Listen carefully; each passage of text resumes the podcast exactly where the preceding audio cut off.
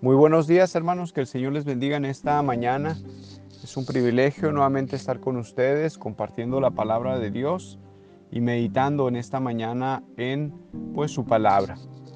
Quiero dirigirme a usted en esta mañana, pero también quiero dirigirme a los jóvenes. Hermanos, a través de la historia ha habido hombres que han sido de ánimo, que han sido de valor, que Dios ha usado para nuestra vida cristiana. Quiero hablar acerca de Jonathan Edward, o quiero comenzar, ¿verdad? Quiero introducirme en este tema de Jonathan Edward y sus resoluciones. Fue un pastor que contribuyó, Dios lo usó en los Estados Unidos, en el gran avivamiento. Él cuando estaba pequeño, él fue influenciado por el puritanismo de Inglaterra. Y una de las preguntas que siempre estuvo en su cabeza es si él realmente había nacido de nuevo. Eso es lo que él se preguntaba. Pero quiero que conozca un poco más, ¿verdad? Un poco más sobre él eh, en esta mañana. Jonathan Edward nació el 5 de octubre de 1703. Sus padres fueron Timothy, un ministro que lo entrenó teológicamente desde su niñez, y Esther. Fue el único varón de la familia y tuvo 11 hermanas. En un ambiente influenciado por el movimiento, como le dije, puritano, de Inglaterra, él se hacía esa pregunta en su cabeza, ¿sí? si realmente él había nacido de nuevo. Hermanos, Dios eh, lo llamó al ministerio siendo pastor a partir de 18 años. Imagínate, joven, a los 18 años él fue llamado al ministerio y comenzó, ¿verdad? Comenzó él como pastor a esa edad. Fue un joven que fue determinante en su llamado sirviendo a Dios con todo su corazón y a los 19 años aproximadamente comenzó a escribir las resoluciones que serían su timón para su vida. Y cuando hablo de resoluciones es como decisiones, pero si usted eh, lee sobre este personaje va a encontrar pues sus 70 resoluciones que fueron, como le digo, el timón de su vida, ancladas estas resoluciones en la palabra de Dios. Son pensamientos, son reflexiones que están firmemente cimentados en un pensamiento bíblico que lo llevan a él a seguir adelante. Y vea, como les digo, a sus 19 años, todo joven, adolescente, ocupa, ¿verdad? En algún momento de su vida ocupan ser animados, ocupan ser empujados, ocupan que se ore por ellos, que se les lea la palabra de Dios y pues sin lugar a dudas, ¿verdad? Ocupan que se les dé un empujón para que ellos puedan seguir adelante en su vida cristiana. Pero quiero que reflexiones, joven, hermanos, si tú tienes hijos, eh, adolescentes, jóvenes, quiero que pienses, ¿verdad? En la mente de este joven, en el corazón de este joven, cómo él pensaba, cómo él miraba las cosas, cómo él miraba pues el servir a Dios, el glorificar a Dios. Dijo estas palabras él. Estoy apercibido de la realidad de que soy incapaz de hacer cualquier cosa sin la ayuda de Dios.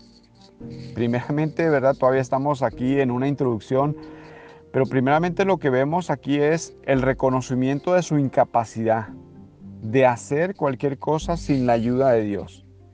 Él no se veía haciendo cosa alguna sin la ayuda de Dios. ¿Cuántos de nosotros, verdad, debemos de reconocer siempre, cada día, la ayuda de Dios para cualquier cosa? No podemos sentirnos autosuficientes, sino siempre en bancarrota espiritual, incapaces de hacer cualquier cosa. Humildemente le pido que por su gracia que me permita mantener estas resoluciones o estas decisiones. Dice, humildemente le pido que por su gracia. Él confiaba en Cristo, en su sola gracia, porque él estaba en bancarrota espiritual como un hombre, ¿verdad? Como un humano, reconociendo que el único poder se encuentra en Jesucristo para poder caminar en su vida cristiana. Yo quiero que tú animes a tu hijo a vivir, a que solamente se puede vivir en Cristo, solamente confiando en la gracia de Dios, hasta el punto que estén de acuerdo con su voluntad por su causa de Cristo, dice Jonathan Edwards. mira, aquí es donde quiero comenzar eh, a tocar la primera resolución que él escribió. Estas fueron las palabras. Quiero que ponga mucha atención. Vea lo que él escribió siendo un joven de 19 años. Comenzó con su primera resolución. Dice así, tomo la resolución de que voy a hacer todo aquello que piense que sea más para la gloria de Dios. Vea lo que dice. Toma la resolución de que voy a hacer todo aquello que piense que sea más para la gloria de Dios y mi propio bien, beneficio y placer durante mi tiempo, sin ninguna consideración del tiempo, ya sea ahora, tras millares de años, me resuelvo a hacer cualquier cosa que sea mi tarea y deber para el bien y la ventaja de la humanidad en general. Tomo la resolución de hacer esto sin importar cualquier dificultad que se me presente, ni cuántas ni qué tan grandes puedan ser. ¿Sí? Hay que tener presente el pensamiento de esta primera resolución, que Jonathan Edward habla de estar resuelto, estar resuelto a glorificar a Dios en su vida, entregarse por completo a la gloria de Dios, al servicio de la obra de Dios. Y también dice él que toma la resolución de que voy a hacer todo aquello que piense que sea más para la gloria de Dios, aún su propio bien, su propio beneficio, su propio placer.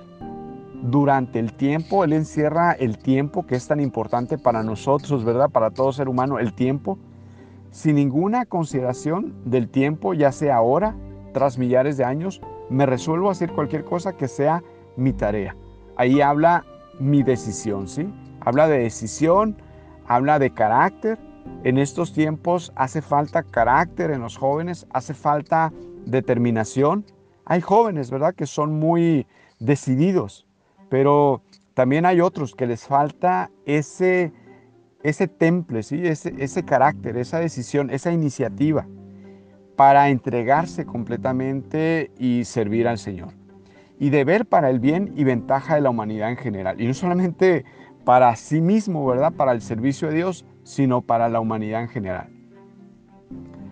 Querido joven, realmente se necesita ser muy valiente, decidido para estar resuelto a glorificar a Dios. Sin lugar a dudas, eso solo se logra con la nueva vida en Cristo. Solamente, ¿verdad? Solamente naciendo de nuevo. Solamente si tú eres un nuevo creyente, si tú eres una persona convertida, igual para los adultos, hermanos. La resolución que hizo el joven Edward de glorificar a Dios habla de estar comprometido a exaltar a Dios con todo su ser, principalmente en su corazón. Y nuestra oración es que el Señor nos ayude a ser como Edwards, ¿verdad? Porque tanto, lo digo de manera personal, tanto me falta, ¿verdad? Tanto nos falta que quisiéramos este anhelo, este deseo.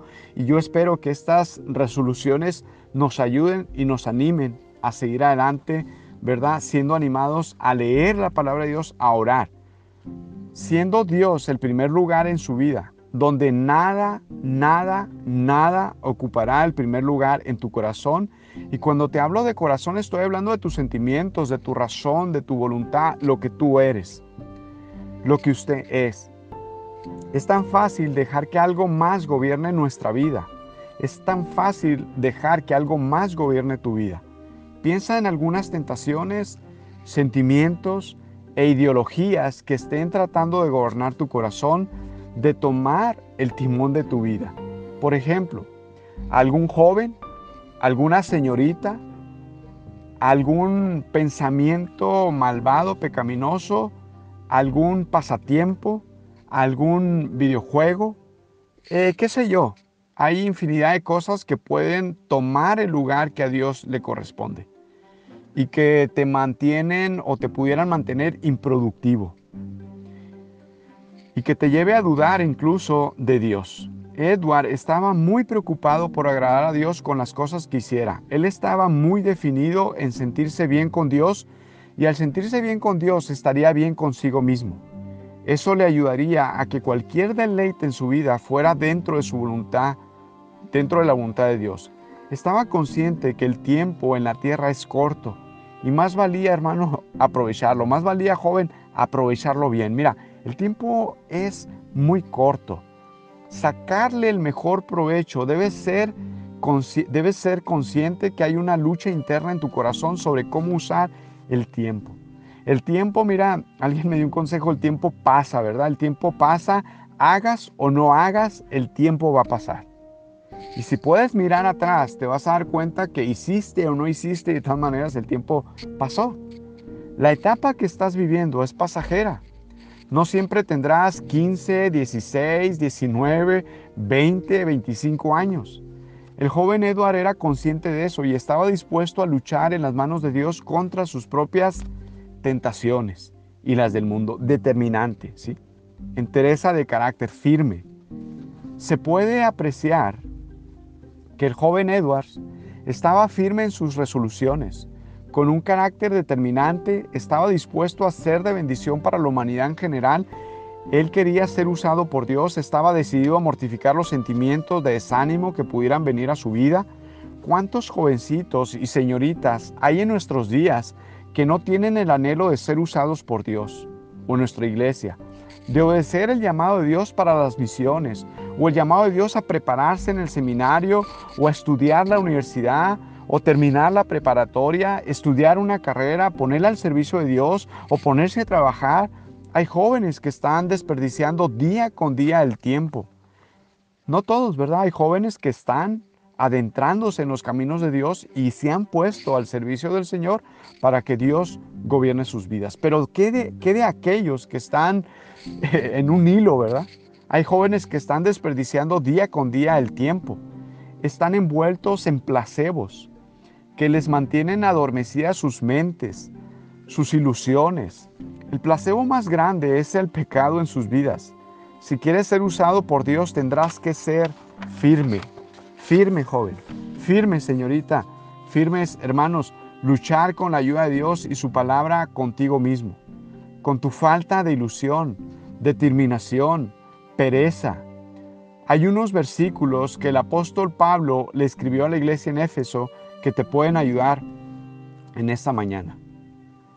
De hecho, la historia de la iglesia de Éfeso también es tu historia, es nuestra historia. Dice así Efesios 5, versículo 15 al 16. Por tanto, tened cuidado cómo andáis, no como insensatos. Un insensato es aquella persona que no vive para Dios, una persona que no reconoce la palabra de Dios. Y dice, por tanto, tened cuidado cómo andéis, no como insensatos, sino como sabios, aprovechando bien el tiempo porque los días son malos.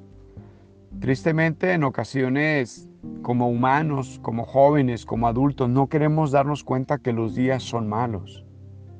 Y no lo hablo solo por este tiempo, ¿verdad? Que nos ha tocado vivir en aspectos de salud, sino más allá. Son días malos donde Satanás está eh, haciendo, ¿verdad? En ocasiones pedazos, vidas de jóvenes, de personas adultas. Así pues, hermanos, no seáis necios, dice la palabra de Dios, sino entended cuál es la voluntad del Señor. Y para comprender la voluntad del Señor hay que leer la palabra de Dios. Pablo te indica cómo debes vivir.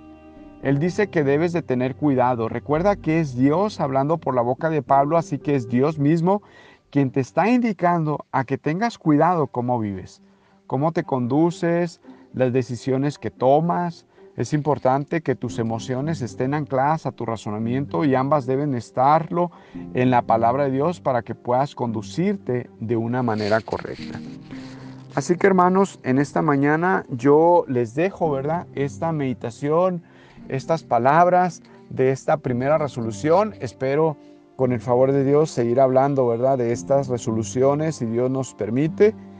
Y pues mi oración en esta mañana es que pasemos tiempo leyendo la palabra de Dios y orando. Joven, te animo, ¿verdad? Te animo verdaderamente a que te levantes, te levantes, que Dios te dé el ánimo, el valor para emprender este nuevo día y ponerte en las manos de Dios y que Dios guíe tu vida, igual la de nosotros, ¿verdad? Hermanos, que el Señor le bendiga, vamos a orar y así vamos a quedar despedidos en esta mañana. Señor, te alabamos, te exaltamos, te damos a ti la gloria y la honra, Señor. Y Padre, gracias por la historia de estos hombres que tú usaste y que ahora pueden de ser de ánimo para nuestras vidas, sobre todo tu palabra, Señor. En el nombre de Cristo te pido por cada uno de mis hermanos adultos, los jóvenes, niños, Señor, que tú seas con nosotros y que nos ayudes y que nos des el valor y el carácter sobre todo para que en esta mañana podamos pasar tiempo en tu palabra y en la oración. En el nombre de Jesús te lo pedimos, te damos gracias. Amén. Dios les bendiga hermanos, hasta pronto. Nos vemos.